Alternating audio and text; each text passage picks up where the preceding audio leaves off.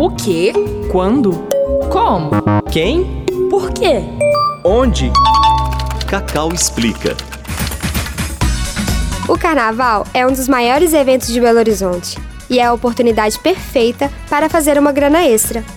Mas qualquer um pode ir para as ruas vender bebidas, alimentos e acessórios?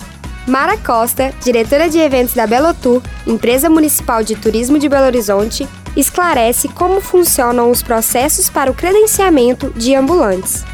E aí, você pretende vender alguma coisa? Cacau pergunta. Cacau explica. O credenciamento de ambulante ele encerrou no sábado agora. É, tem uns três anos que a gente faz um cadastramento prévio de todos os interessados, não tem limite.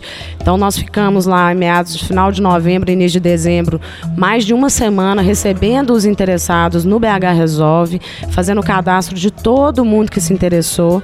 Tivemos aí quase 15 mil pessoas interessadas. E aí agora, em fevereiro, a gente fez o credenciamento, que é o momento de entregar a credencial para esse ambulante que pode vender bebida em latas e garrafas de plástico. Ele não pode vender dose, isso é uma questão de vigilância sanitária mesmo, e pode vender adereços carnavalescos.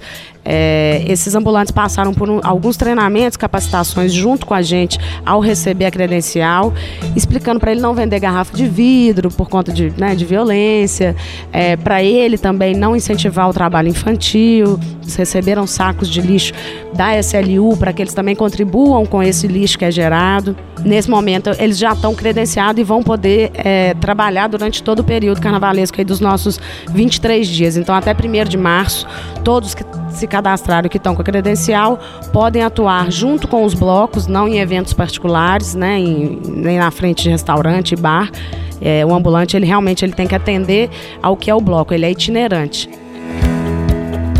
Este podcast é uma produção da Cacau, comunidade de aprendizagem em comunicação e audiovisual do UniBH.